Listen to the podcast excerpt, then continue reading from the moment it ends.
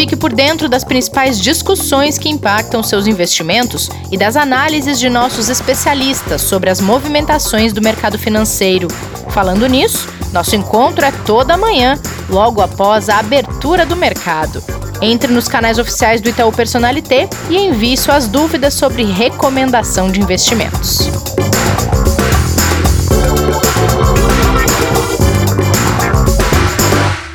Olá, bem-vindas e bem-vindos ao Investidor em Foco desta terça-feira, 23 de fevereiro de 2021.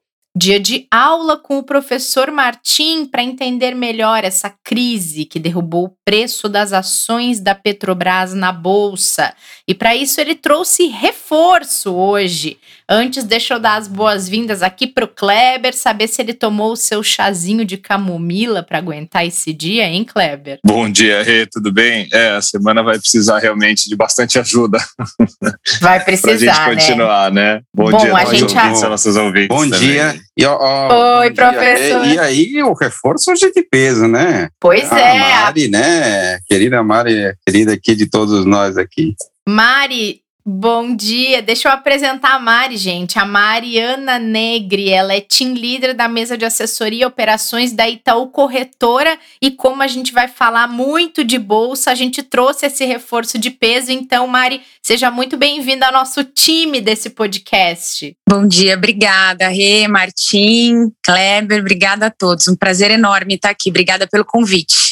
Seja bem-vinda, Mari. Bom, gente, vamos começar e aí eu vou pedir para o Kleber fazer as honras da casa e refrescar a memória de quem está nos ouvindo sobre tudo o que aconteceu de quinta-feira até agora, que culminou nesses resultados negativos de Petrobras, de Ibovespa e que está deixando essa semana tão agitada e com tanta volatilidade, hein, Kleber? Vamos lá, a gente falou um pouco ontem, e aí voltando aí é, para a semana passada, né, o finalzinho da semana, principalmente de quinta para sexta, ali a gente já veio com declarações da presidência da República sobre a Petrobras, né, é, sobre uma possível também redução de impostos que deveria ser adotada para conter a alta do diesel. Isso acabou afetando negativamente é, o mercado como um todo, mas principalmente as ações da companhia. Ah, com o mercado fazendo essa leitura, né, que o governo ia buscar essa previsibilidade de busca, ele já naturalmente impactou bastante os papéis da Petrobras, porque não sabia qual medida poderia ser tomada, né? E na sexta-feira ele já caiu ali 7,92%, dando sinais realmente de uma queda é, pesada, né? E uma preocupação maior pelo que poderia acontecer se tivesse uma medida mais forte. E essa medida veio. Né? No final de semana a gente teve ali a decisão é, de mudança da liderança né, do, do, corpo diretivo da companhia, diretamente do presidente, né, quando a gente olha para a decisão que foi tomada, né, a destituição né, do atual presidente é, Castelo Branco para a entrada de um outro nomeado pela presidência da República, né, o general Joaquim Silva Luna. Lembrando que ele ainda passa pelo conselho, né, que vai apreciar essa nomeação. Essa, essa reunião acontece inclusive hoje pela manhã, né, para ver se ele vai ser aprovado ou não. É, e essa mudança, como ela veio através de uma intervenção, ela foi muito mal recebida pelo mercado. Com isso, a gente viu um impacto muito pesado dos investidores preocupados tanto com a gestão da companhia quanto com outros fatores que podem acabar sendo diretamente influenciados por causa desse tipo de decisão.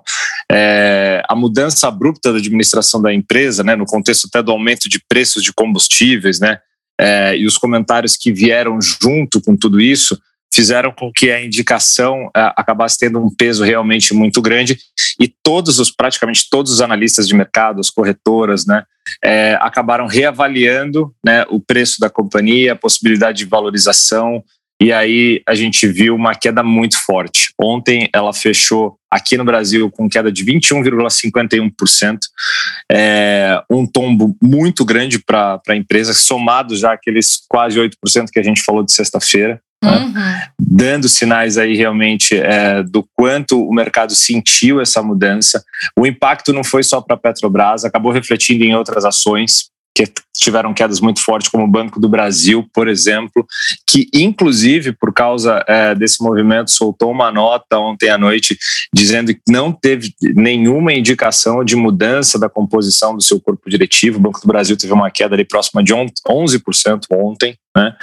E o investidor agora realmente fica à espera de novidades e informações importantes e relevantes, como por exemplo, pronunciamento do próprio indicado, né, o general Joaquim Silva Luna, é, falando daquilo que já era esperado pelo mercado sobre venda de refinarias e outras informações importantes, do ministro da Economia, que ainda não se pronunciou, é, e também de um posicionamento da própria empresa em relação com todo o trabalho que vinha sendo é, feito em relação a investimentos, desinvestimentos, se vai continuar ou não, que é isso que o mercado espera. Então, por enquanto, a gente tem a abertura de hoje, a Petrobras se recuperando um pouco, né, no, no que a gente chama de pré-mercado lá fora. Ela caiu 21% também, né, a ação negociada em Nova York, e nesse pré-mercado ela vem subindo 3,78 aproximadamente nesse momento que a gente vem gravando aqui, antes das 10 da manhã, é, dando sinais natural de uma recuperação depois de uma queda tão forte. Mas é mais ou menos isso que aconteceu. Professor, você que está com a gente aqui, reforça se faltou algum ponto aí a colocar do que aconteceu nesses últimos dias.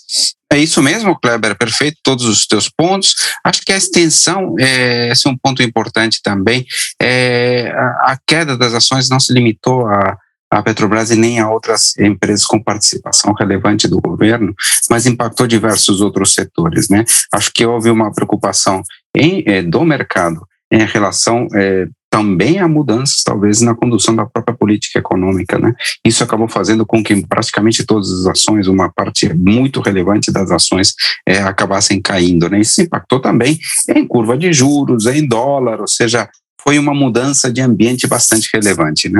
Muito bom, professor.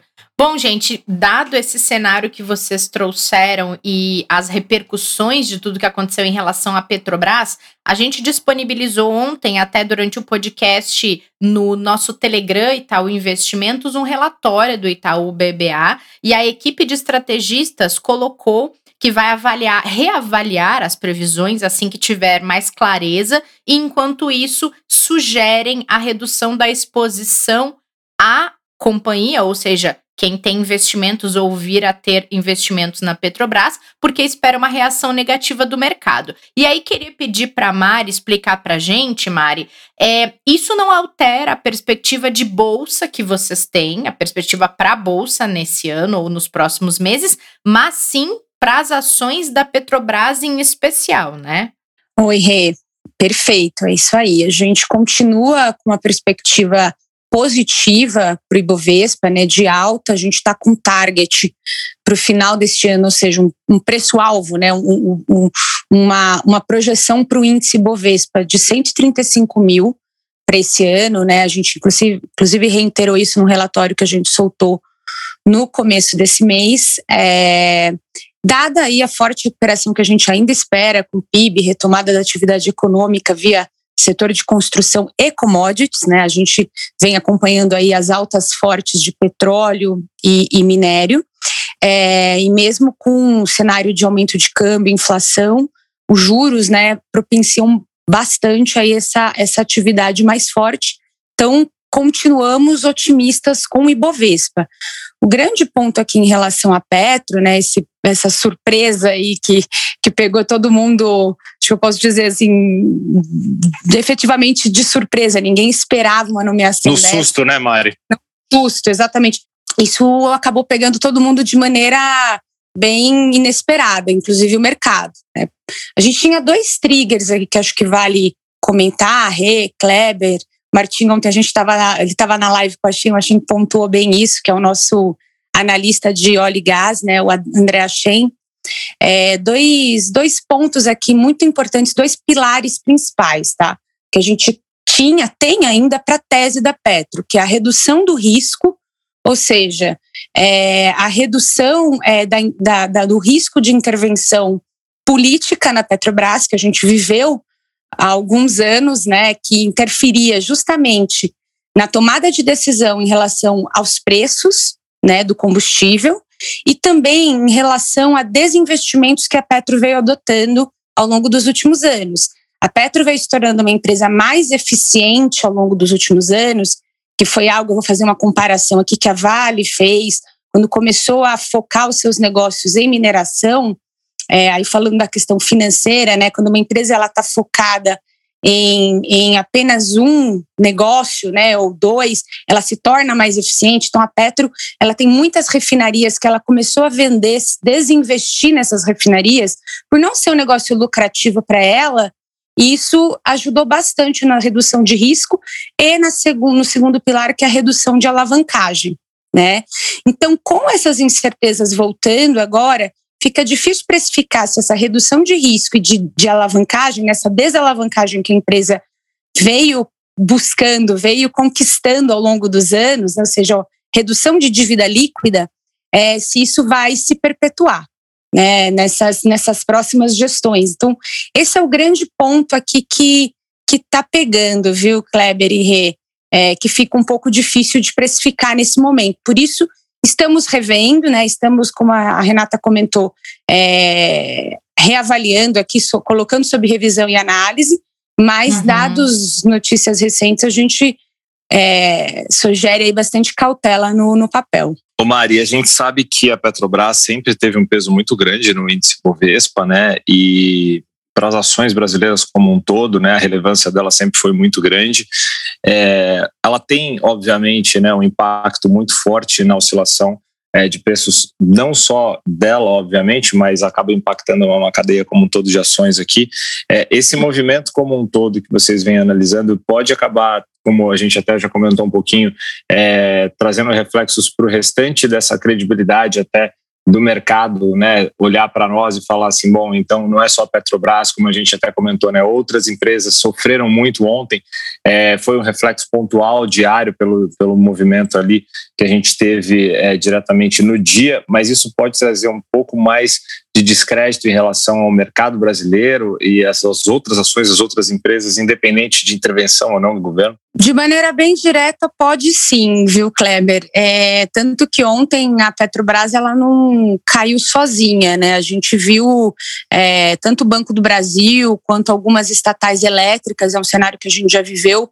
Aí só um parênteses aqui, tanto que no nosso relatório da Petro a gente coloca o tema déjà vu, né? Porque uhum é, nos, nos, no, a, a, história se repete aqui, só que numa maneira um pouco mais é, complexa, porque não era esperado, como eu comentei no início, aí a gente pode até, enfim, discutir um pouco mais isso lá na frente. Mas o ponto aqui é que causa sim descrédito, né? A gente tem um cenário, apesar de tudo que a gente está vivendo no contexto da pandemia, de bastante liquidez no mundo, juros baixos mundialmente, inclusive no Brasil. Então, é um cenário positivo para a bolsa, para ativos, mas a gente precisa ter credibilidade para isso. A gente precisa é, que os investidores entendam que ao entrar aqui, eles vão estar comprando ações de empresas que têm governança corporativa, que têm independência, que têm, que têm autonomia nos seus negócios, né? Então, a, o petróleo subiu 189%, em termos de reais, né? É, e, de novo, a Petro ela tem que, de alguma maneira, repassar. Né? Ela teve um aumento de 15% nos uhum. preços dos combustíveis, a gente teve a resistência por parte do governo, que levou a essa interferência. Isso é o que a gente conclui disso tudo. Isso é uma, é uma resposta ruim, né? É uma resposta, de novo, de ingerência, de intervenção, que o mercado, principalmente considerando um governo que se dizia liberal, é, não enxerga com bons olhos. E aí isso pode se desdobrar para outra, outras empresas que o governo também tem, tem possibilidade de fazer uma intervenção, uma, uma ingerência maior. Né? A Petro ela tem 7% do índice. Né? Então, commodities de maneira geral, nossa bolsa, né, nosso índice Bovespa, ele é basicamente commodities e setor financeiro, né, o peso dele. Então, quando empresas como a Petrobras caem, né, como ontem 21%, naturalmente o Ibovespa vai sofrer junto, porque só a Petro tem 7%, a Petro e a Vale tem 22%. É, você junta com o serviço financeiro, a gente está falando de mais da metade do índice Bovespa, né, das cestas de ações, pelos pesos ponderados, e esses setores uhum. têm uma, uma, uma expressiva participação. Então, se resumindo, se Petro e Banco do Brasil caem junto, com força, e Bovespa é tragédia. É é, é um peso muito grande, né, Mari?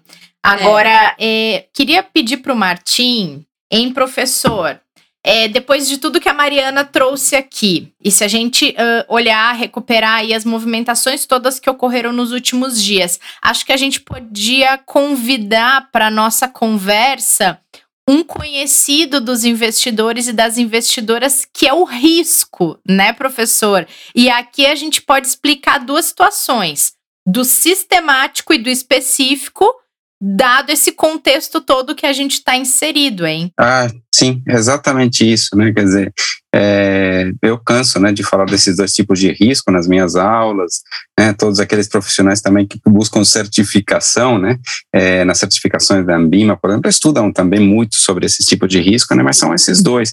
E esse exemplo aqui, é, ele é muito interessante porque aparecem os dois riscos numa mesma situação, isso que é bastante interessante. Né.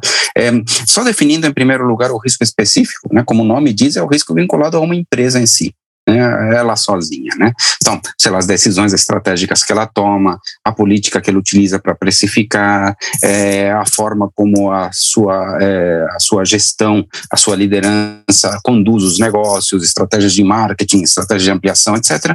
No caso aqui, nós estamos certamente, em relação à Petrobras, em um caso que tem riscos né, é, claramente específicos, né? Ou seja, a forma como ela conduz seus preços, né? Claramente tem a ver com, com, com, com riscos e características específicas da empresa, né? Quem é o líder, quem é o presidente da empresa, né? Vale para a Petrobras, vale para qualquer um. Estamos num ambiente, no universo dos riscos é, específicos. Uma coisa interessante é que os riscos específicos, é, eles têm uma característica central, é que eles são diversificáveis. Né?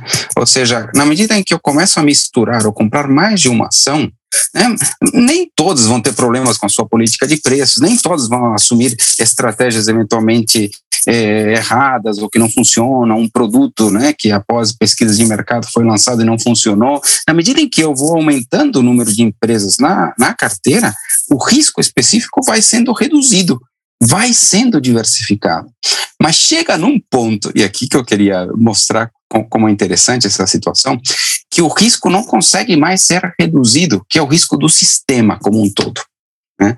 Então, é, o que, que é o risco do sistema? É o outro risco, o risco sistemático. O risco sistemático não consegue mais ser reduzido pela diversificação, e o risco sistemático está ligado àqueles fatores que afetam todas as empresas de alguma forma, umas mais, outras menos, mas que afetam todas as empresas no sistema.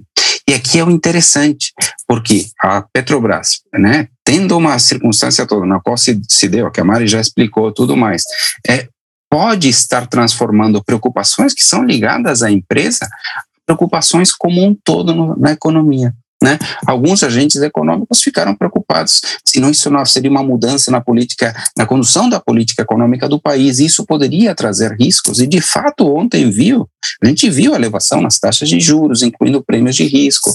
A gente viu mudança na cotação do dólar. Então a gente acabou os vendo os dois riscos trabalharem juntos por um lado, o risco específico ligado à empresa, e por outro lado, de alguma forma, os riscos se espalhando de, é, por outros setores da economia. Então, essa dinâmica do, do, dos dois riscos ficou, é, para mim, bastante clara, né, e de uma forma bastante didática pode ser observada o que, que aconteceu. Né? Acho que é por aí, Renato. Perfeito, professor. Isso que eu ia perguntar, que você já explicou da melhor maneira, que é para o investidor lembrar né, o que, que é o risco que é possível diversificar o outro nem tanto, né? Que é muito difícil a gente conseguir diversificação, né? É... Sim, e aqui o interessante, é, Kleber, desculpa te interromper, Não, é que tem investidores que, que, que, por exemplo, é, gostam de selecionar ativos específicos, né?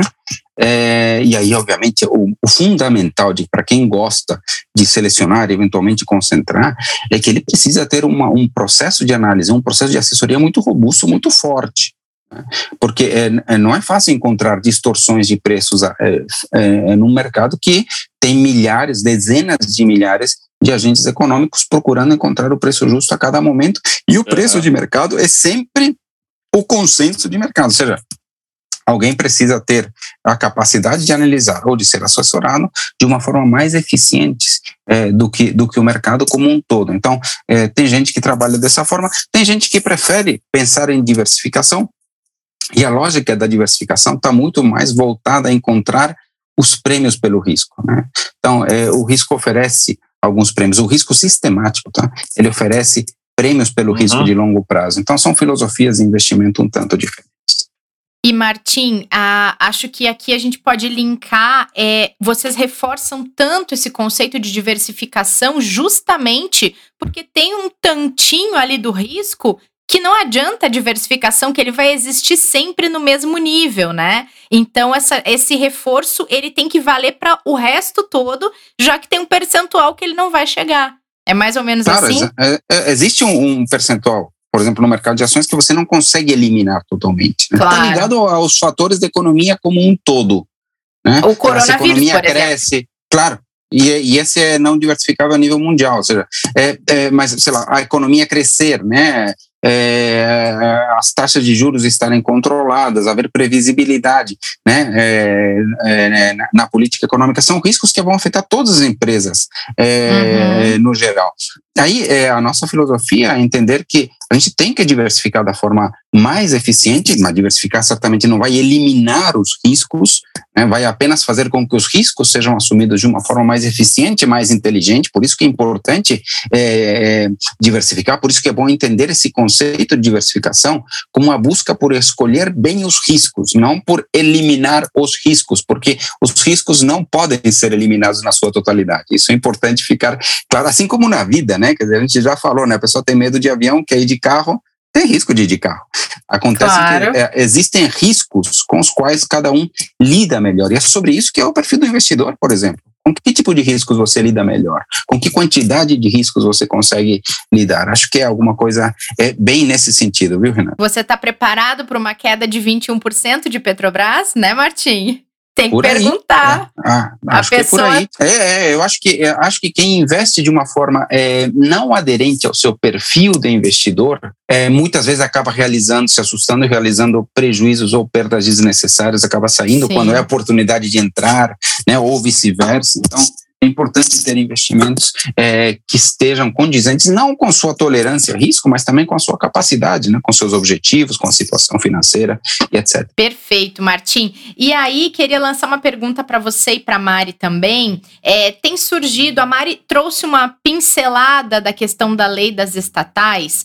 E tem surgido algumas comparações desse cenário em que a gente está inserido agora, com uh, a Petrobras, essa crise, essa rixa com o governo, ações caindo e tudo mais, com uma outra crise que a Petrobras participou lá atrás, que acabou culminando na criação dessa lei das estatais lá em 2016. E aí queria ouvir de vocês se tem alguma semelhança nestes cenários ou se a gente está então de fato falando de uma situação totalmente diferente e de uma Petrobras totalmente diferente. É, bom, vou começar aqui, Martins, se você me permitir.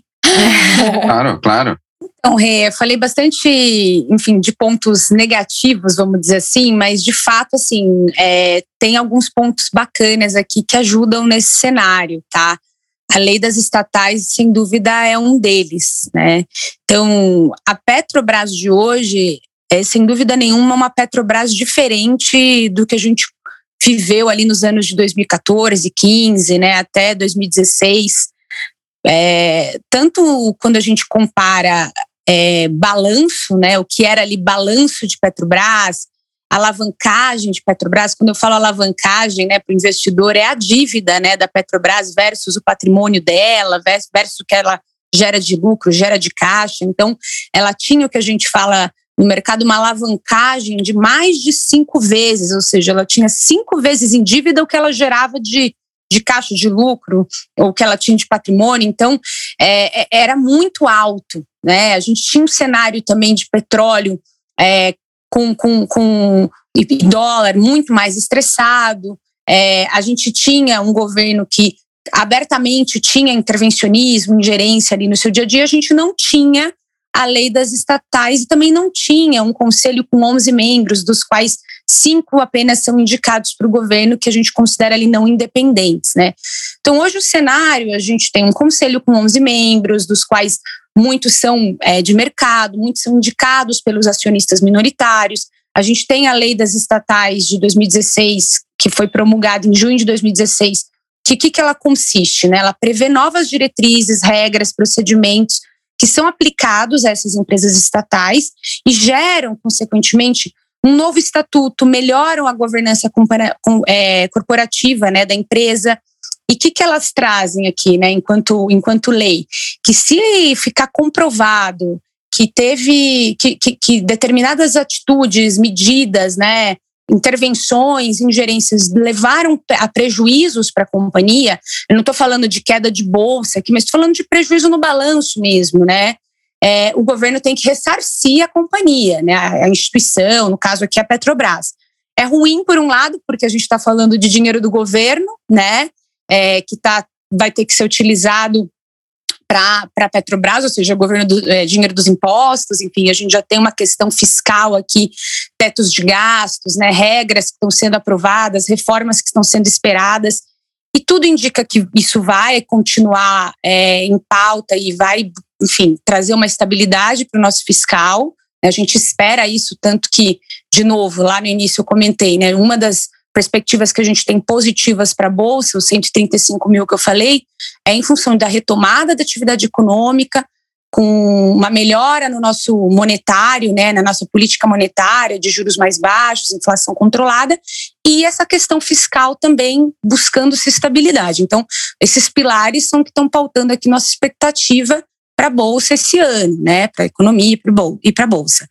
No, no, sentido aqui, olhando para a Petrobras, né, no que tange a Petrobras, é, de novo, é uma outra empresa hoje, tanto na questão solidez financeira da empresa, balanço mais saudável, quanto a lei das estatais, que também é, promove aqui uma maior é, autonomia, independência e uma governança corporativa, tá? Então, é, tem, tem esse lado que traz um certo alívio e conforto, tá, Rê? Boa. É, eu, deixa eu só complementar um outro ponto aqui, é, que é o claro. seguinte, eu acho que tem uma diferença aqui entre aquilo que de fato era antigamente uma política difícil para a empresa e o que a gente está vendo agora é que ainda são expectativas. Eu, eu não sei o que, que vai acontecer exatamente. Né?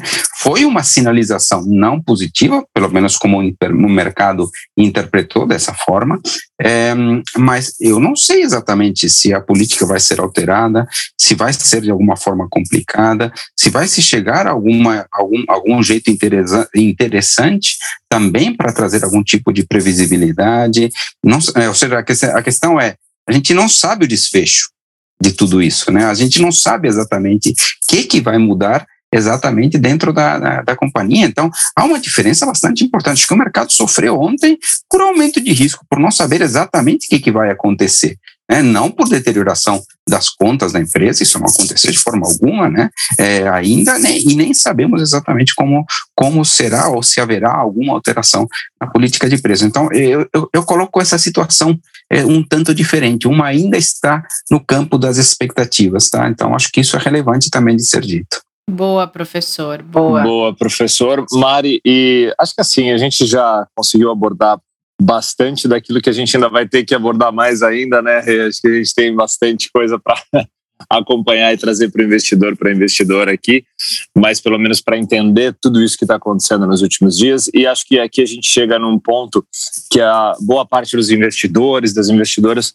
é, querem saber o que fazer, né? Que tomada de decisão ter aqueles que já estão é, posicionados ou em Petrobras ou em bolsa no mercado e o professor já falou um pouco, ia pedir tanto para ele quanto a Mari falando um pouco mais de Petro, o professor falando um pouco mais de mercado, é, sobre essa tomada de decisão agora, que basicamente acho que passa muito por é, alguns pilares aqui, que é manter a calma, né, ter atenção também é o que está acontecendo no mercado, ter a carteira diversificada, no caso ali da carteira como um todo, no caso da Petrobras também olhar para oportunidades que estão aparecendo, Acho que é um pouco disso, né, professor e é, Eu acho que eu acho que você resumiu bastante bem, Kleber.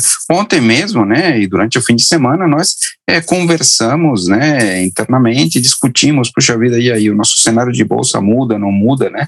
A gente também não alterou, a gente continua com uma perspectiva positiva, para, para a bolsa local.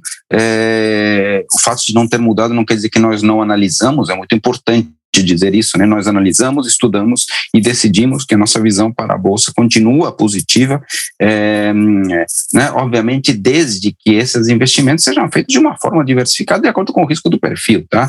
É, ou seja, é, quando a gente diz que tem uma visão positiva para a bolsa, a gente não diz que é para investir todos os investidores devem, devem alocar todos os seus recursos lá. Não. Conservador, por exemplo, a gente não recomenda exposição em bolsa, né? E aí a exposição vai aumentando conforme vai aumentando a tolerância a risco de cada um dos perfis. Mas a nossa visão continua positiva. Isso é muito, é muito importante destacar, viu, Kleber? Não, Perfeito. excelente. Oi, Mari, fala pra Oi. gente, Petro. O que, que a gente faz?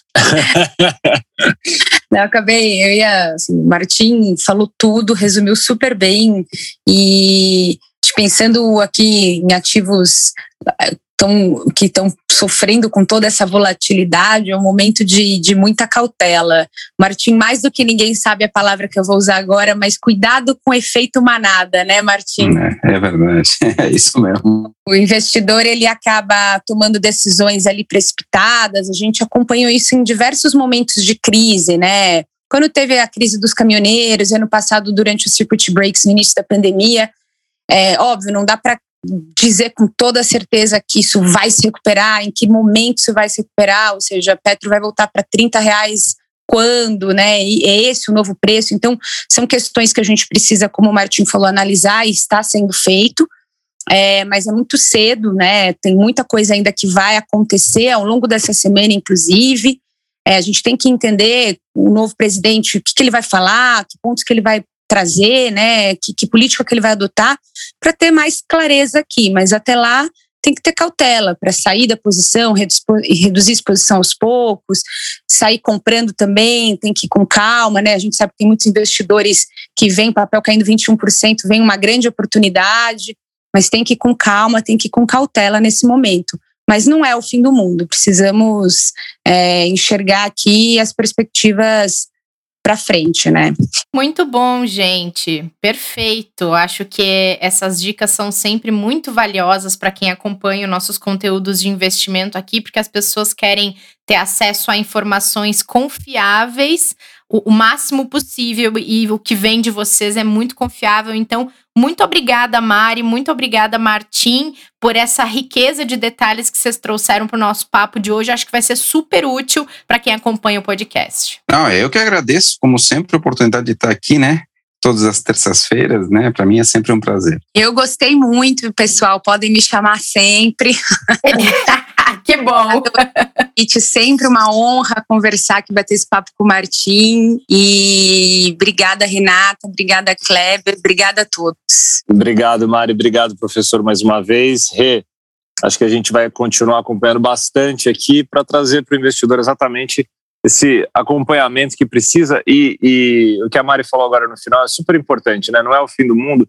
E lembrando que a gente passou, né, por um, vamos chamar assim, um Armagedon em 2020 que com certeza o que está acontecendo agora nesses últimos dias é muito mais tranquilo do que a gente passou. O investidor já está bem mais calejado, sabe que, é claro, tem que ter atenção, tem que ter cuidado, mas que tudo isso passa, né, Rê? Muito bom, Kleber, é isso aí. E, Martim, a gente teve que adiar nossa aula sobre os axiomas, mas ela tá no nosso cronograma aqui, viu? Ela Ninguém tá, esqueceu. Ela tá no cronograma e já tá preparada aqui, viu? Acho que ah, beleza. Ser, não vai poder ser uma, tá? Eu acho que tem muita coisa para ver não sei se duas ou, ou, até talvez três, tá? Vamos ver como é que a gente divide, senão pode ficar muito longa. Tem muita coisa, muita coisa para a gente discutir sobre o livro, né? O livro é muito interessante, certamente acho que é um livro para ser lido, mas tem muita coisa que é polêmica, que diverge, é, é, talvez de muitas estratégias de investimento, então precisa ser explorado. Tá? Então, não é para ser resumido o livro, é para ser explorado, discutido. Então, talvez leve alguns programas para a gente fazer isso, viu, Renata? Perfeito. A gente pode começar na semana que vem, então. Legal, bacana, perfeito. Só destacar, Renata, também que tem a live que foi transmitida ontem, mas que está lá gravada no YouTube também, tá? Combinado. Então tá, gente, obrigada a todo mundo que acompanhou o episódio de hoje. Não esqueçam de seguir o Itaú Investimentos no Telegram. A gente disponibilizou lá esse relatório do BBA. A gente vai disponibilizar todos os outros que saírem referentes a esse cenário e orientações para os investidores e para as investidoras. Enquanto isso, acompanhem aqui nossos podcasts e a gente encontra vocês no próximo episódio. Fique por dentro das principais discussões que impactam seus investimentos e das análises de nossos especialistas sobre as movimentações do mercado financeiro. Falando nisso, nosso encontro é toda manhã, logo após a abertura do mercado. Entre nos canais oficiais do Itaú Personalité e envie suas dúvidas sobre recomendação de investimentos.